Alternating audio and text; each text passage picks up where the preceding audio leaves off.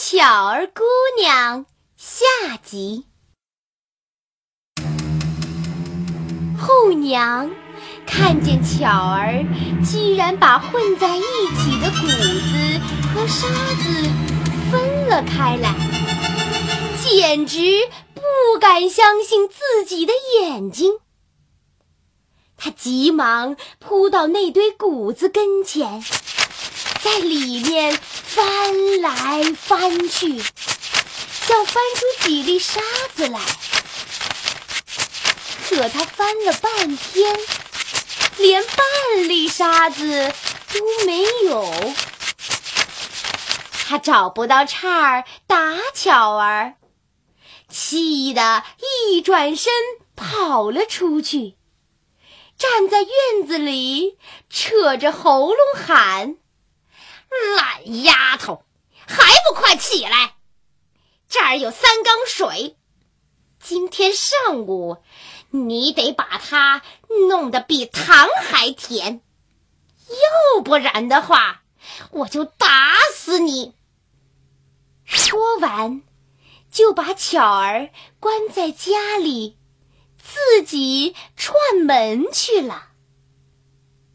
巧儿从屋里走出来，望着那三缸水，又开始发愁了。家里没有糖，怎么才能把清水变成糖水呢？这时候，蜜蜂王来了。对巧儿说：“巧儿姑娘，你别发愁，我们来帮你。”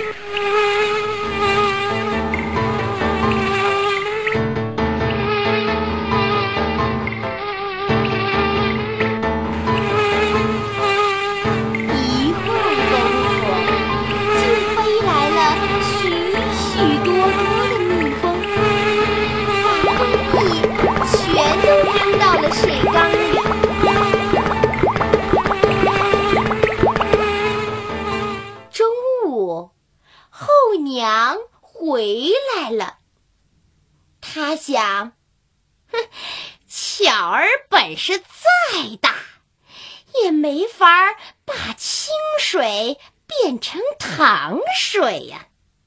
这次我非打死他不可。”哪知道，他舀起缸里的水一尝，比糖水。还甜呢！后娘气得暴跳如雷。他把巧儿关在菜园子里，叫他从井里吊水浇菜，还不给他饭吃。一天，两天，到了第三天早上，巧儿。又累又饿，昏过去了。他昏昏沉沉的躺了好久好久。忽然听到有谁在叫他：“巧儿姑娘，巧儿姑娘，井台上有灵芝草，你快吃点。”巧儿。慢慢的睁开了眼睛。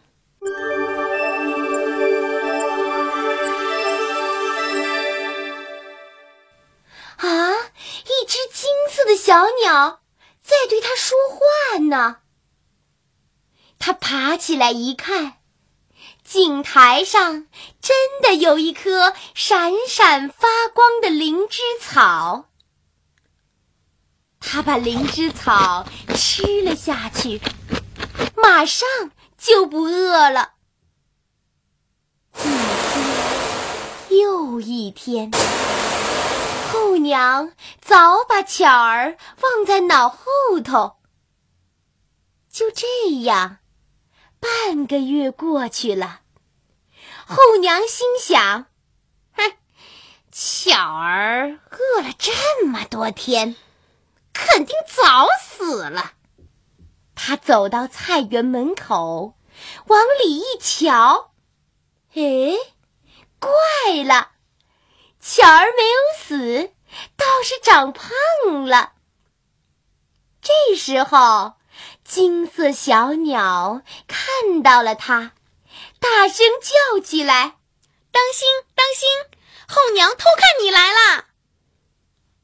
后娘气坏了，就冲进菜园子，啪的一下就把小鸟给打死了。巧儿好伤心啊，他一边哭，一边把金色的小鸟埋在了井台边。过了几天。那儿竟然长出了一棵小苗来。不久，小苗就长成了一棵小树，小树伸出了碧绿的枝叶，给巧儿遮太阳。后娘看到了，又拿一把斧头把小树砍了。鸟儿摸着断了的树枝。心里难过极了。他把树干做成了一个棒槌，用它来捶衣服。啪啪啪！哎，旧衣服给这么一锤，就变成了新衣服。后娘知道了，就把那个棒槌从巧儿手里抢了过来。也用它来捶衣服，啪啪啪，猛捶了一通，然后盯着那堆旧衣服，以为它们也会变成新衣服。可是那些旧衣服冒出了一股呛人的青烟，全都变成了又臭又脏的破布。后娘。气得把棒槌一把塞到炉子里当柴烧，烧的棒槌嘎巴嘎巴直响，飞出了好多火星子。突然，火星子跳到了他的眼睛里，他的两只眼睛一下子全都瞎了。